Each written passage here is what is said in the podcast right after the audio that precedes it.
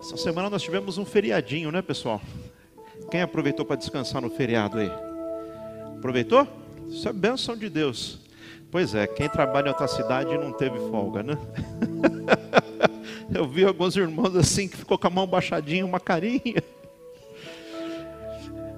Essa semana a nossa cidade completou 470 anos. 470 anos e São Paulo continua sendo, segundo dados estatísticos do IBGE, a cidade que mais cresce no Brasil. Na última década, São Paulo continua sendo a cidade que mais cresce no Brasil.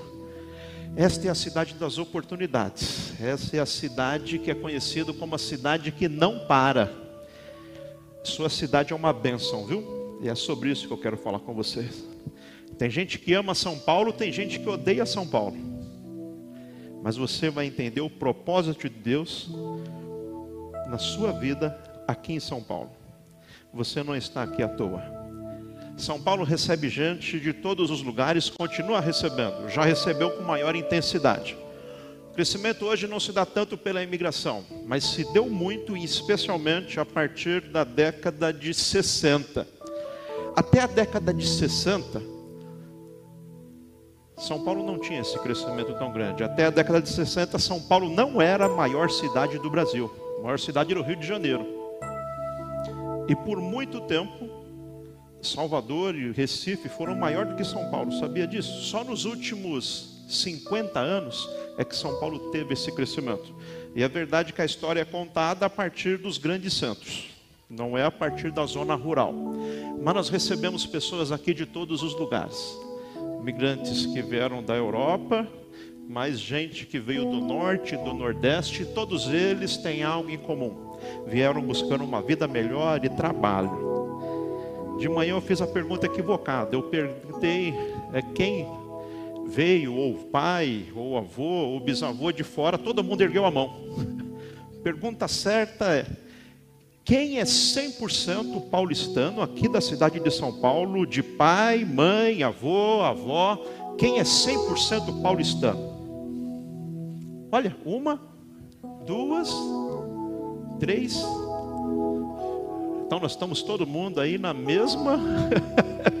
todo mundo veio para trabalhar e isso é bom. Você está no lugar das oportunidades do crescimento, continua sendo, mas você precisa ter clareza de que você está aqui e não é apenas para trabalhar, não é apenas para construir um patrimônio, não é apenas para construir riqueza.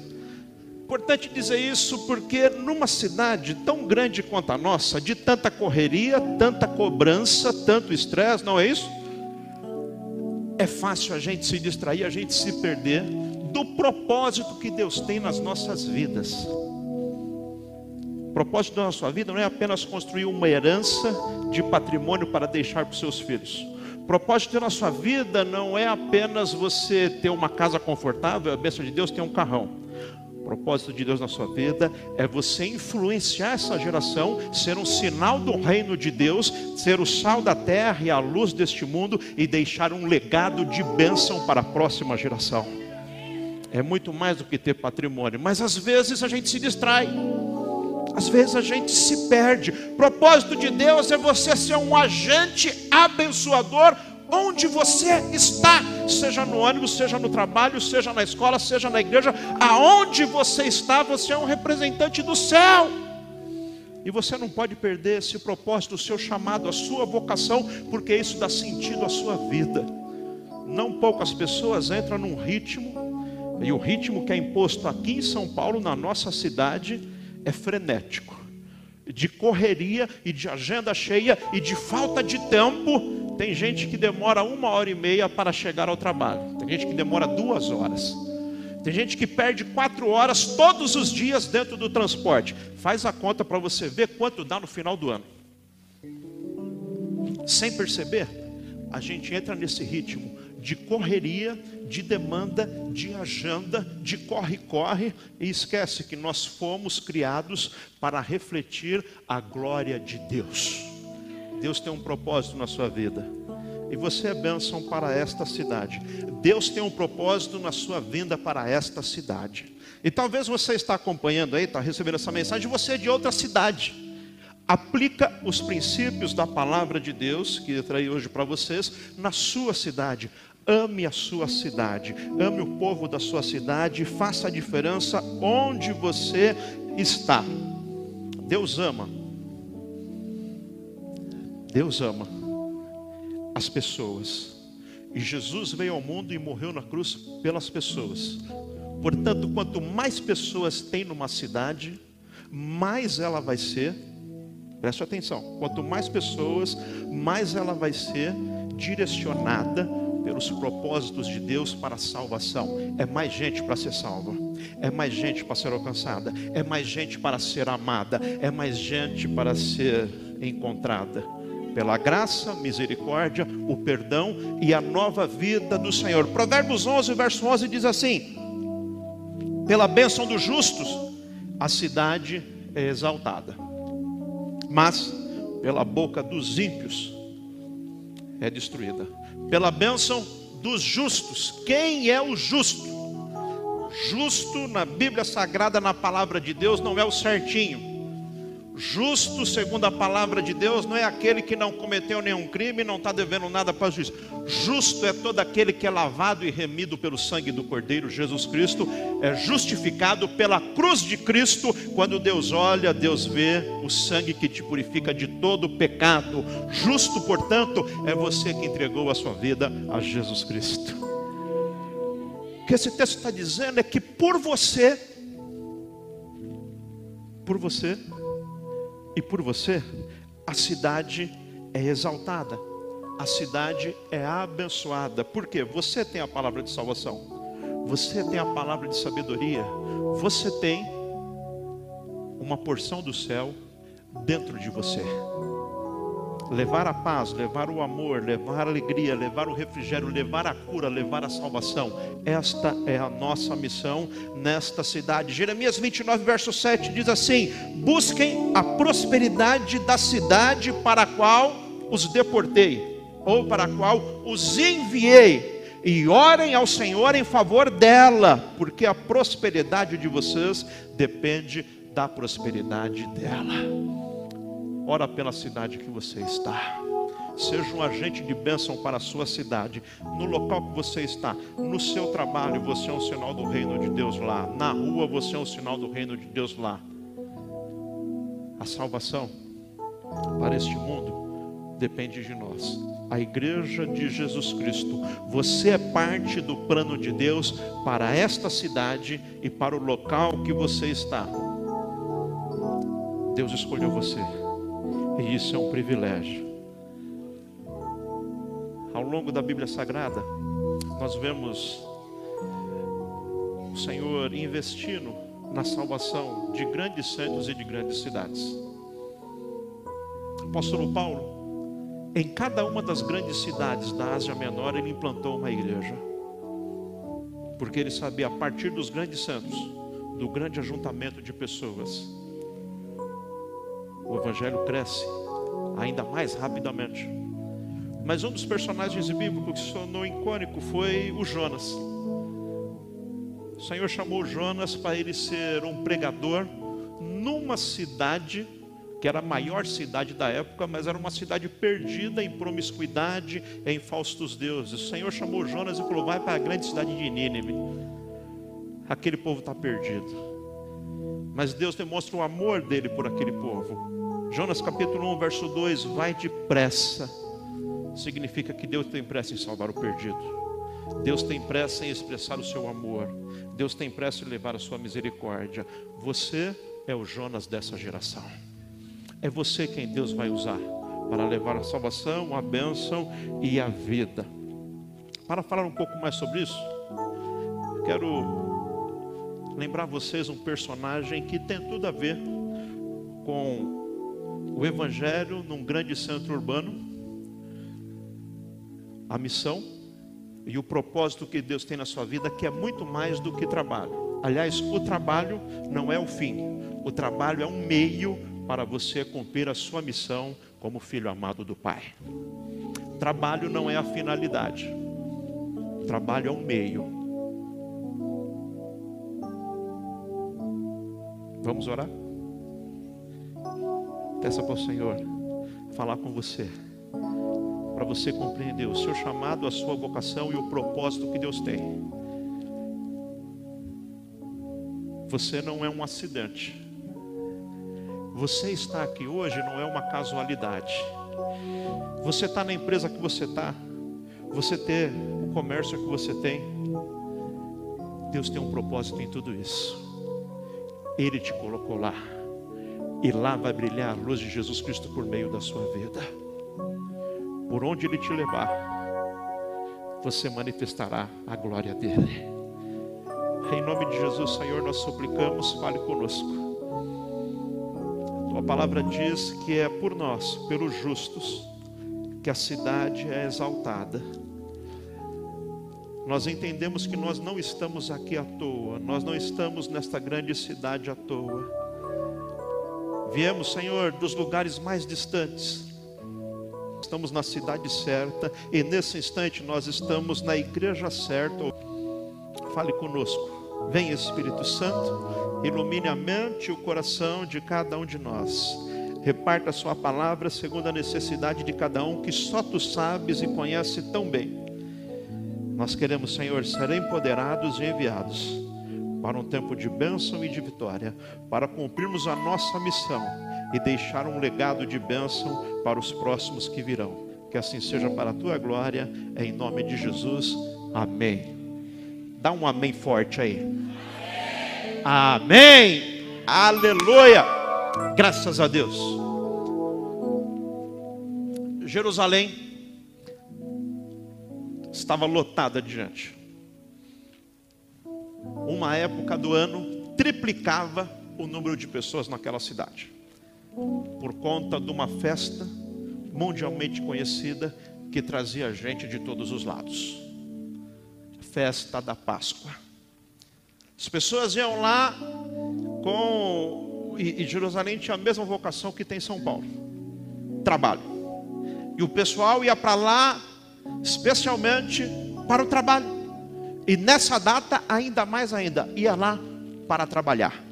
Ia lá para buscar uma melhor condição. Ia lá para fazer negócios. Ia até lá para vender o seu produto. Ia até lá para comprar outros produtos. Comprar para levar para as suas cidades. E nesse período em especial, cidade cheia. Só que numa Páscoa, em especial com a cidade cheia, Jesus Cristo foi condenado à morte. E Jesus está andando pelas vielas de Jerusalém, rumo ao seu Calvário, Gólgota. E depois de ter sido chicoteado, depois de ter sofrido atrocidades, um julgamento injusto, ele está carregando uma pesada cruz, até que em determinado momento já não aguentava mais carregar, ele tropeça e cai. Nesse instante, vinha passando um cidadão que estava ali em Jerusalém para trabalhar. Ele foi lá exclusivamente para o trabalho. Viajara 1.200 quilômetros. Imagine 1.200 quilômetros numa era onde não tem avião, não tem carro, não tem nada. É uma distância, sei lá até que distância que é chamado Simão Sirineu. Ele veio do norte da África, a cidade dele é Sirene. E ele está em Jerusalém para o trabalho. E ele está vindo do trabalho difícil, ele estava trabalhando na roça. Tem trabalho que é roça mesmo, né, gente? Eu nunca trabalhei na roça, mas o, a fala, esse serviço é roça. O Simão está vindo da roça, ou seja, está cansado. Como muitas vezes você está também e tem motivo para estar. Tem gente que a gente fala que está cansado e quando conta a história eu falo, você tem motivo para estar tá cansado. Mas não tire o seu cansaço para desistir da jornada. Continue firme, vamos orar, o Senhor vai te fortalecer e você vai vencer.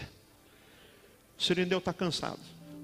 E aí quando chega ali naquela muvuca, ele não sabe o que está acontecendo. Ele não é judeu, ele não é da cidade, ele é de fora. Ele não tem nada com a história, ele não viu o julgamento porque ele estava na roça.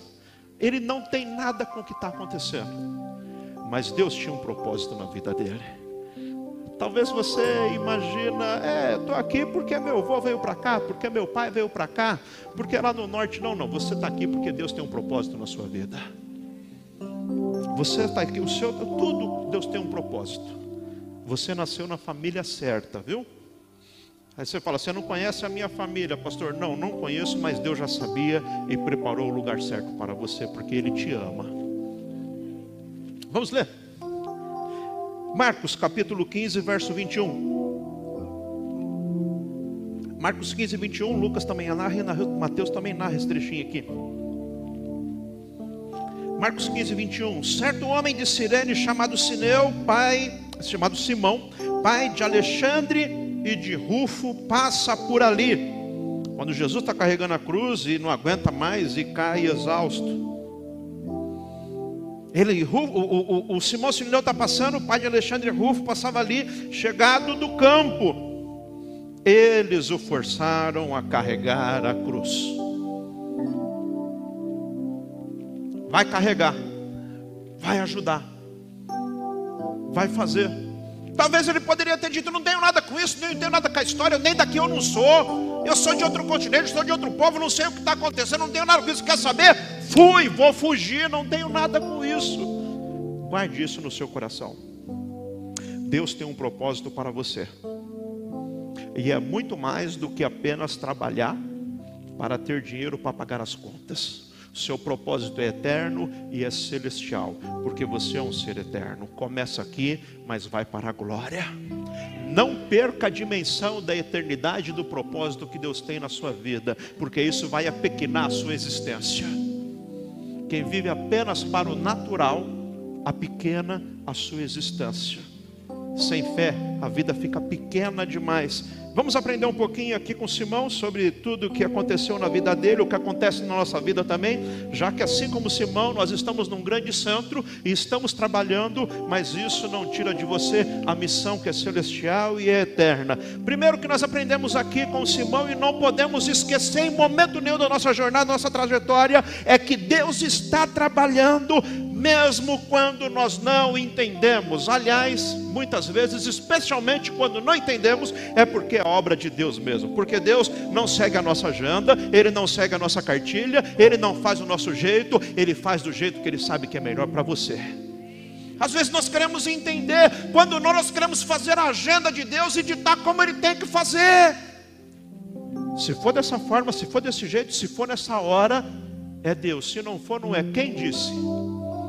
Às vezes nós estamos como os discípulos, que quando estão em alto mar e tem a tempestade, e Jesus vem andando sobre as águas para socorrer eles, eles olham e dizem: Não, não é um fantasma. Às vezes Deus vem e vem como Deus na sua vida, fazendo o impossível, o inimaginável, o inesperado, e você não reconhece, mas é Deus fazendo na sua vida. Não queira fazer a agenda de Deus, não queira ditar o agir de Deus, apenas creia que Ele está na sua vida, porque Ele te ama. Entregou a sua vida a Jesus? Então segue firme. Simão talvez não estava entendendo o que estava se passando, mas Deus tinha um propósito na vida dele. Simão talvez ele estava ali se achando um desafortunado, mas que azar, hein? Tantas vielas em Jerusalém, tantos momentos. Eu viajei 1.200 quilômetros depois de trabalhar um dia inteiro na roça. Agora ainda jogaram uma cruz nas minhas costas. Ó céus, ó terra, ó vida, ó azar. Mal sabia ele que ele entraria para a história como aquele que teve o privilégio de fazer parte do plano da salvação da humanidade. Eu não tinha a menor ideia do que estava acontecendo, e às vezes você não tem ideia. Mas o fato de você não entender, o fato de você não saber, não pode roubar a sua fé e a certeza. O Senhor é comigo, Ele está na minha família, Ele está na minha casa, Ele está na minha história. Eu creio em Deus. Talvez você está passando um momento assim de dúvidas e de incertezas. Talvez está fazendo coisas que você nem gostaria muito de fazer, mas lembre-se disso: sempre há um propósito por trás das situações, e mesmo aquelas que você não entende, tem um propósito de Deus. Pastor São Paulo garante isso, aos Romanos capítulo 8, verso 28. Sabemos que Deus faz todas as coisas cooperarem para o bem daqueles que o amam e que são chamados de acordo com o seu propósito. Deus tem um propósito na sua vida, a sua história ainda não, não terminou. Talvez você está vivendo um dia difícil, um dia de luta. Continua firme. Você vai ver. O Senhor vai agir. E o final da sua história vai ser de bênção. Às vezes não entendemos. Quando eu penso sobre situações que nós não entendemos e nos achamos azarados, não abençoados, desafortunados, perdidos. Eu lembro do José. Lembra do José, filho de Jacó? Pense em alguém que tinha motivo para blasfemar, para perder a fé, para achar que tudo está perdido. Os irmãos traem ele, jogam ele num poço. Ele é vendido como escravo para o Egito. Quando chega lá, ele faz tudo direitinho. A esposa do governador assedia ele e ele foge. Mesmo assim, sem merecer, ele vai para a prisão. Mas ele permanece firme e fiel. Ele sabia. Talvez não entendia o que estava acontecendo. Eu não mereço isso. Eu não pedi para ter sonho nenhum. Eu não pedi. Aliás, fugir da mulher lá do governador, eu fiz a coisa certa, eu mantinha a integridade e no final estou preso aqui. Melhor seria ter sido um sem vergonha, né? Pelo menos eu estava de boa. Lá no final, no desfecho da história. E ele só entrou para a história justamente pela fidelidade dele. Deus tinha um propósito na vida dele e que era abençoar todo mundo da época. Ele se tornou o homem mais poderoso do mundo, o governador do Egito, que era a maior potência. E quando os irmãos dele vão até o Egito para pedir alimento a ele, ele tem a oportunidade de explicar para os irmãos tudo o que aconteceu. Capítulo 50, verso 20 de Gênesis. Palavras de José a seus irmãos: Vocês planejaram o mal contra mim, mas Deus, e que lindo, mas Deus ele que está no controle, Ele que governa, Ele que tem a última palavra sempre. Mas Deus o tornou em bem, para que hoje fosse preservada a vida de muitos. Deus tem um propósito. José, porque está no Egito, José, porque foi vendido, José, porque está na cadeia. Eu não sei, mas eu sei que tudo coopera para o bem daqueles que amam o Senhor. Deus tem propósito na sua vida. Você está no lugar certo, ouvindo a palavra certa. Deus não errou com você. Seja um agente de bênção onde você está. Não está entendendo? Não tem problema, apenas creia. Creia que o Senhor está agindo. Segundo, entenda que crescimento é para quem se movimenta. Uma das maiores fontes de frustração é o não crescimento, é o não cumprimento do propósito. É ano após ano. A pessoa continua estacionada. Não cresce, não avança, não vai para frente. O crescimento é para aqueles que estão em movimento. Eu não sabia muito bem o que estava acontecendo que ele sabia que ele não estava parado, que ele estava trabalhando, que ele estava agindo, que ele estava fazendo alguma coisa. Ele estava passando por ali. Guarde isso no seu coração. Não é para aqueles que querem ficar parado. Bênção de Deus não é para aqueles que não querem arregaçar as mangas e ir para o trabalho. A bênção de Deus é sobre todo aquele que está disposto a se movimentar e ver o agir de Deus na sua vida. Tem que ter disposição, tem que ter bom ânimo. O sábio fala lá em Provérbios, né? Vai ter com a formiga. Palavra dura, né? E ainda complementa. Preguiçoso. Vai aprender com a formiga que trabalha e trabalha mesmo. Movimento. Sirineu está trabalhando, e olha, se tem uma coisa que eu aprendi na minha jornada é isso: quando eu preciso de ajuda de alguém, sabe quem eu procuro? O mais ocupado possível. Impressionante, pode perceber no seu trabalho. A pessoa mais ocupada dá um jeito de fazer para ajudar. O desocupado, encostado, escorado, dá uma desculpa. É verdadeira aquela fala, né? Quem quer, dá um jeito. Quem não quer, dá uma desculpa. E tem gente que tem desculpa sempre na ponta da língua. Aprenda que o crescimento é para quem está em movimento. O Sirineu estava em movimento, por isso ele entrou para a história. Deus falou com o profeta Ezequiel, mas antes de falar com Ezequiel, capítulo 2, verso 1, o Senhor fala: Põe-te de pé, que falarei com você. Esse ponte de pé significa dispõe-te, levanta. Sabe, meus irmãos, às vezes tem gente que está encostado, escorado, esperando o vento. Eclesiastes diz que aquele que fica esperando o vento bom não semeia nunca.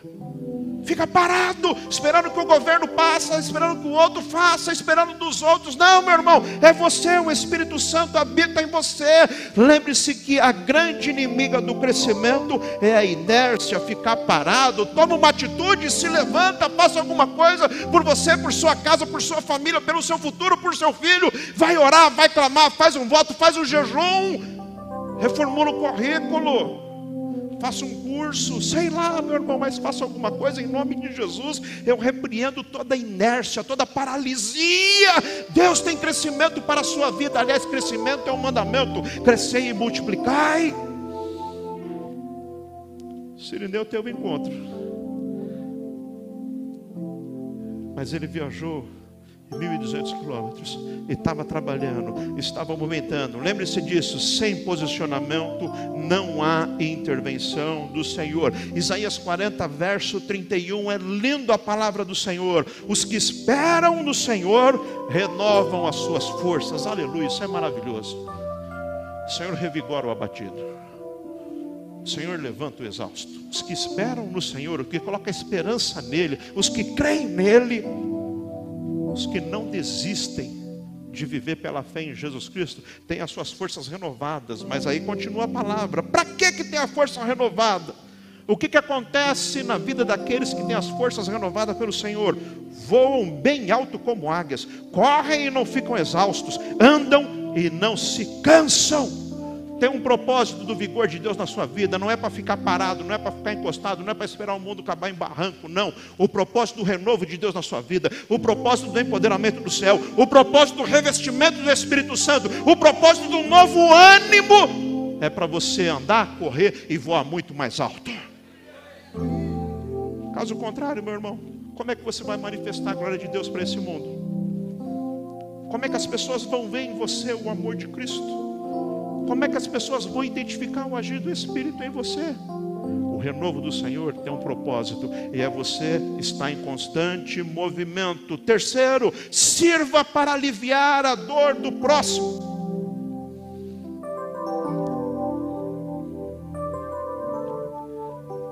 A cruz era pesada. Jesus não tinha mais a menor condição de carregar aquela cruz. Seus músculos, seus nervos, os espasmos, as câimbras, as dores das costas cortadas não permitiam mais que ele carregasse a cruz. Era humanamente impossível. Mas está lá o Sirineu, gente boa. Mal sabia ele, mas ele decidiu servir. Você tem um chamado para servir.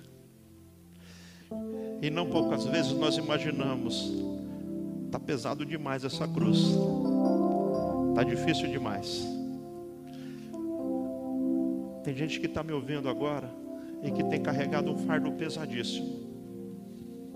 Tem carregado filhos, tem carregado pais que envelheceram, tem carregado a família inteira nas costas tem levado tanta gente. Às vezes leva também junto com isso um saco de frustração, de decepção, de desânimo. Às vezes enfermidades, às vezes dores que só você sabe. Quantas vezes você imagina, não vou aguentar carregar tudo isso. É muita gente, é muita coisa, é muita demanda, é muita agenda, é muita coisa. Simão poderia ter pensado assim também. Ainda bem que ele não pensou assim. Não vem sobre você um jugo maior do que você possa suportar. O Senhor sabe. Continue. Continue com fé. Continue com coragem. Continue com amor. Peça capacitação. Peça para o Senhor te dar força, coragem e fé. continue carregando, não a cruz de Cristo, a cruz de Cristo ele já carregou, não é a cruz de Cristo, ele já carregou, a cruz que leva para a morte, ele já carregou, por isso você não precisa mais morrer, você tem vida, vida abundante e vida eterna, mas você ainda tem carregado, por isso Jesus diz: aquele que quer ver após mim, negue-se a si mesmo, tome a sua cruz, ou seja, vai ter uma porção que você vai ter que levar. Enquanto estamos neste mundo, sujeito às coisas deste mundo. O descanso é lá na glória. Continue, continue com fé. Lucas, quando narra 23 e 26, ele diz: lhe colocaram a cruz nas costas, fazendo carregar atrás de Jesus. Ele não foi à frente, Jesus vai à frente. E eu quero te dizer: isso é profético na sua vida. Jesus está à sua frente, ele está abrindo o caminho. Você vai chegar até o final e deixará um legado de bênção e entrará para a história.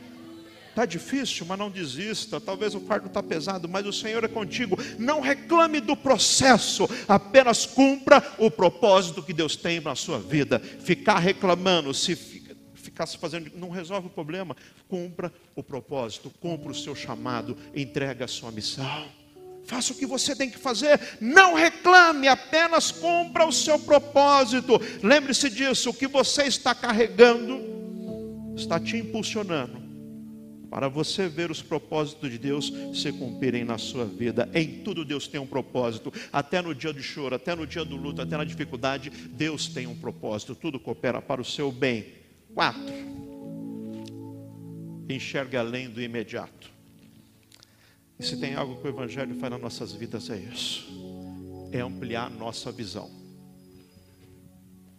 Você tem que ter uma visão periférica, mas sobretudo uma visão celestial. O inimigo é especialista em colocar cabreço nas pessoas, sabe aquele negócio do cavalo que ele fica assim, ó, não consegue enxergar dos lados, não consegue ver outras coisas, não consegue ver. Mas você foi liberto por Jesus Cristo. Ele te dá uma visão plena e uma visão de eternidade. Naquele momento, Simão nem sabia. Ele achava que estava em Jerusalém só para o trabalho. Mas a obra de Deus já tinha começado na vida dele assim também é você. Você não está só na cidade só para o trabalho. Você está aqui para ser um agente de bênção para todas as pessoas que chegarem até você. A palavra de Deus está com você. O evangelho da salvação está com você. Você é um agente abençoador onde você está. Amplie a sua visão. Amplie. Enxergue além do imediatismo.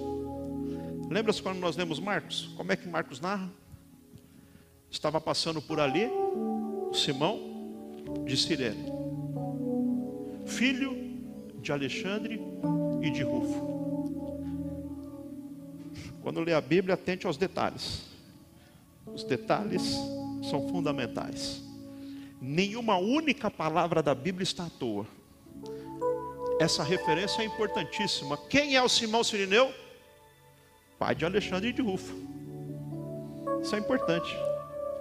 Isso conta muito sobre ele e sobre a família dele. Esse Evangelho de Marcos foi escrito não antes do ano 45, provavelmente por volta do ano 50 a 55, já cerca de 15, 20 anos depois da subida de Jesus Cristo. Provavelmente quando o texto foi escrito, Simão Sirineu não era mais vivo também, muito provavelmente. Mas o evangelista quando escreve, ele vai narrar quando Jesus estava carregando a cruz e Jesus não aguentava mais e caiu. Uma pessoa auxiliou. Sabe quem foi? Sabe quem foi? Sabe quem foi? Foi o Simão de Sirene. Sabe quem é? O pai do Alexandre e do Rufo. O pessoal não conhece o Simão Sireneu, mas o Alexandre e o Rufo são conhecidos na igreja. Por isso o narrador coloca, por isso o apóstolo São Paulo, quando escreve aos Romanos, capítulo 16, verso 13, ele vai dizer: Saúdem Rufo, eleito no Senhor, e sua mãe, que tem sido mãe também para mim. Sabe o que aconteceu com a família do Simão? Sabe o que aconteceu com os filhos do Simão? A família dele foi transformada e se tornaram referências para a igreja. Por isso, Paulo, quando escreve a sua carta, esse povo se tornou conhecido. Simão nem sabia, ele achava que estava em Jerusalém só para o trabalho, mas Deus tinha um propósito na vida dele, e abençoou a esposa, e abençoou os filhos.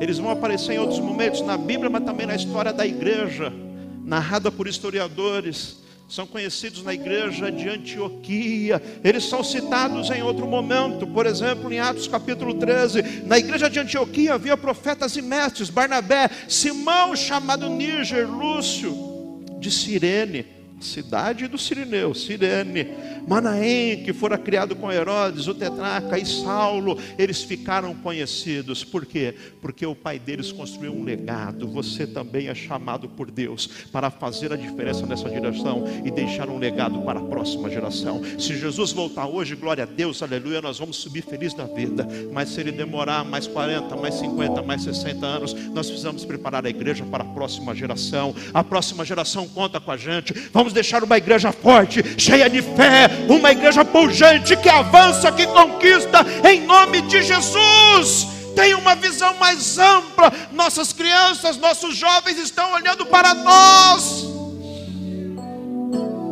Uma fé contagiante, aleluia homens e mulheres dispostos a entregar a vida por Jesus Cristo, que amam a Jesus Cristo e amam a igreja de Jesus Cristo. Talvez você está achando, mas está difícil. Busca o renovo do Senhor hoje, porque aqueles que esperam no Senhor não ficam parados no caminho, não ficam prostrados, não, têm as forças renovadas, andam e não se cansam, correm e mais, voam alto como águia. Essa é a palavra de Deus para a sua vida. Fique em pé um instante.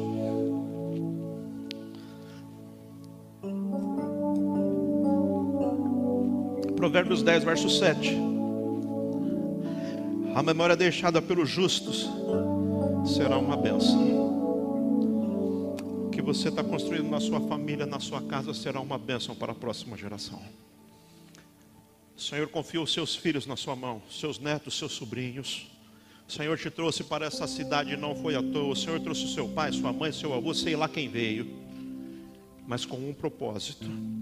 E tudo cooperou para que hoje você estivesse aqui, entendendo o seu chamado entendendo a sua vocação e sendo enviado para ser um agente de bênção para este mundo.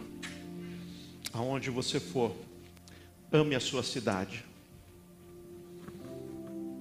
Às vezes nós ficamos olhando as situações e nós desanimamos. A bandidagem, tantas mazelas, você sabe muito bem. E às vezes nós entramos no ritmo do mundo de criticar, de desvalorizar, de desqualificar, de desonrar. Quando não, perdemos a esperança de que as pessoas mudam pelo agir do Espírito. O Espírito age hoje, traz conversão e traz novidade de vida. E Ele usa você para abençoar as pessoas. Palavra diz para orar pela nossa cidade, para orar pela nossa nação. Os justos, esses exaltam a sua cidade.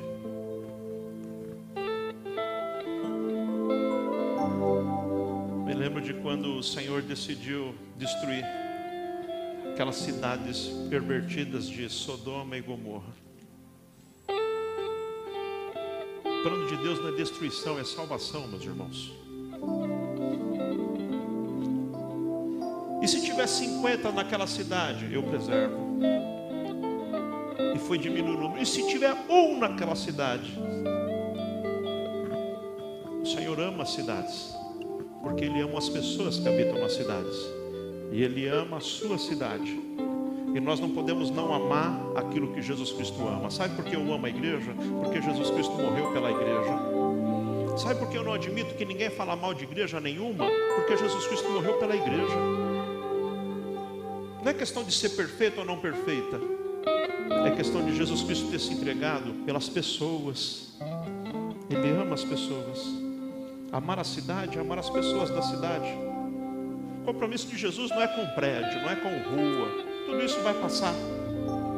Mas as pessoas que habitam essa grande cidade, mais de 12 milhões de habitantes, Jesus morreu por cada um deles. Amém. E a missão de levar o evangelho para esse povo está nas nossas mãos. Nós temos a palavra de salvação. Nós temos um antídoto pelo veneno mortal que está matando tanta gente. Vamos trabalhar mesmo, porque essa é a vocação de quem está em São Paulo. Mas enquanto está trabalhando, lembra-se que a missão, a missão é superior. É mais do que o salário. É mais do que pagar a conta. É mais do que melhorar o conforto da sua família. E tudo isso tem o seu lugar. Mas você é um cidadão do céu. Você é um embaixador do céu. Você tem aquilo que esse mundo precisa: a palavra da salvação e da vida eterna. Ame o lugar onde você está e seja o agente de transformação e de bênção onde você está. Quero orar com você, feche os seus olhos. Talvez você está aqui hoje e você pela primeira vez tem a oportunidade de ouvir falar sobre Jesus Cristo, sobre a sua missão, sobre o seu chamado. Talvez você está também enfrentando dificuldades e lutas. Talvez você está vivendo um momento que você não entende. Talvez você está como Simão, acabou de chegar. Cheguei agora aqui. Ou talvez você está aqui hoje e você está achando também que o fardo é pesado demais. Que cruz que eu estou carregando, eu quero orar por você. Mas antes de orar por você, sabendo que o vigor do Senhor vem sobre a sua vida,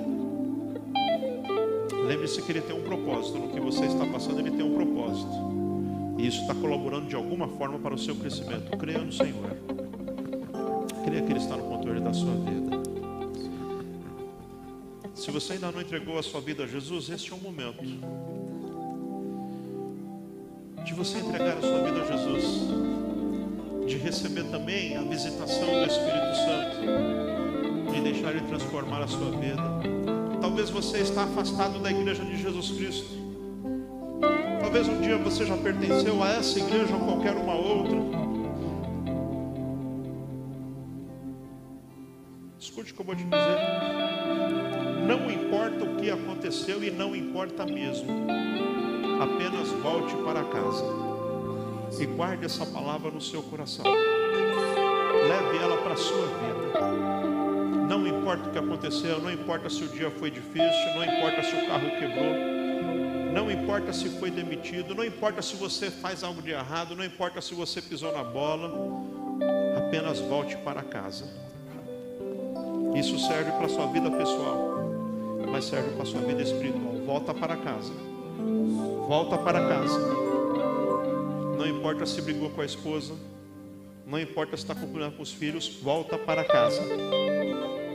Você tem uma casa.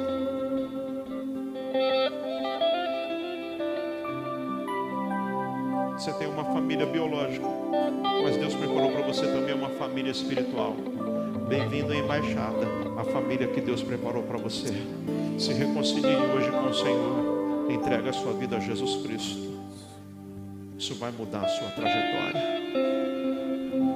Ele vai te dar força e você vai seguir firme. Se você deseja hoje entregar a sua vida a Jesus ou se reconciliar com Jesus Cristo, com a sua igreja, coloca a sua mão no coração. E você que está aí recebendo esta mensagem, quando e onde tiver, se quiser também coloca a sua mão no coração. Se o Senhor falou com você, se você entendeu que você, neste mundo, nessa cidade que você está, você não é uma casualidade, você não é um acidente, Deus tem propósito na sua vida aí. Eu quero orar por você, mas entregue a sua vida a Ele.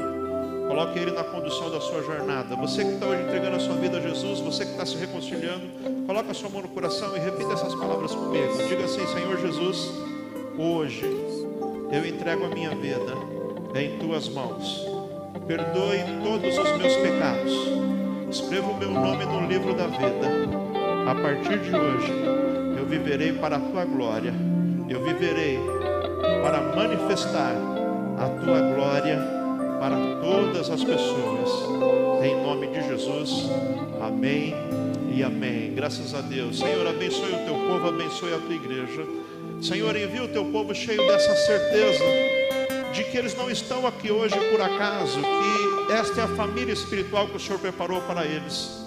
Senhor, envia o teu povo hoje cheio desta certeza que o local em que eles estão trabalhando, que a casa que eles estão vivendo, que a família que o Senhor colocou neles, tudo o Senhor tem um propósito, eles estão lá para manifestar a tua glória, o teu poder, a tua virtude.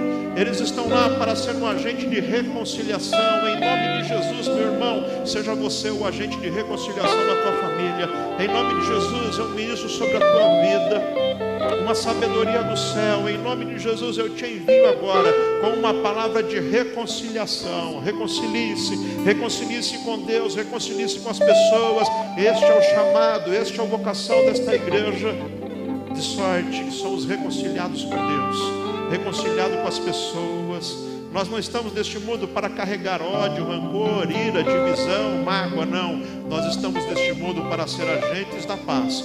Nós estamos neste mundo como representantes do céu. Nós somos embaixadores do reino de Deus. Aonde você está, você está em missão. Aonde você está, você está representando o céu. Em nome de Jesus, abençoe. Senhor, nós oramos pela cidade que nós estamos. Nós oramos pela cidade de São Paulo, essa grande cidade que cresceu tanto e continua crescendo, e nós não estamos aqui à toa, nós estamos aqui, e neste bairro que nós estamos, nós somos um sinal do Teu reino, nós temos essa vocação e esse chamado. Senhor, nos capacite para o crescimento que o Senhor já tem preparado para nós. Nos capacite, Senhor, para receber aqueles tantos que chegarão e que o Senhor já me mostrou. Nos capacite, Senhor, para sermos de fato a família deste povo para sermos de fato os agentes de acolhimento deste povo que precisa tanto de Jesus Cristo. Nos capacite, Senhor, para ser a família de Deus neste lugar e para este tempo. Senhor, nós cremos que Tu estás no controle. Nós cremos que o crescimento é plano do Senhor. Cada um aqui irá crescer. O crescimento é individual. Cada um vai crescer no seu trabalho, cada um vai crescer na visão, cada um vai crescer na sua família e juntos nós cresceremos na família da fé. Em nome de Jesus, eu ministro sobre a tua vida uma unção que vem do céu, que te capacita e que te empodera você não vai viver desanimado, você não vai viver frustrado, você não vai viver desamparado, não. Porque hoje o Senhor está abrindo a sua visão e você está entendendo a sua missão no lugar que você está. Muitos vieram para cá pensando apenas que ia trabalhar, mas a missão é muito superior. A missão é eterna. Sirineu achou que ia para Jerusalém só para trabalhar. A família dele se tornou uma bênção para a igreja daqueles dias. E ele entrou para a história e nos foi hoje fonte de inspiração para seguir a Jesus Cristo assim é você também. O Senhor te trouxe para essa cidade e o Senhor te levou para onde quer que você esteja, onde chegar esta palavra, para você ser um agente abençoador onde você está. Em nome de Jesus, eu ministro a paz de Jesus Cristo no teu coração. Em nome de Jesus, eu te envio debaixo da unção, do poder do Espírito Santo. Eu te envio para ser um agente de bênção onde você está, agente de pacificação, agente de vida. Em nome de Jesus, eu abençoo você, o teu trabalho, a sua família. Eu abençoo a tua semana. Neste ano de crescimento, você verá a mão de Deus sobre tudo que você fizer, te capacitando para crescer, para avançar. Crescerá em amor, crescerá em frutos, frutos que alimentarão em nome de Jesus. Ampliará a tua visão, não será apenas no momento que talvez está difícil, mas entenderá o todo que tem cooperado, é obra de Deus. Você verá assim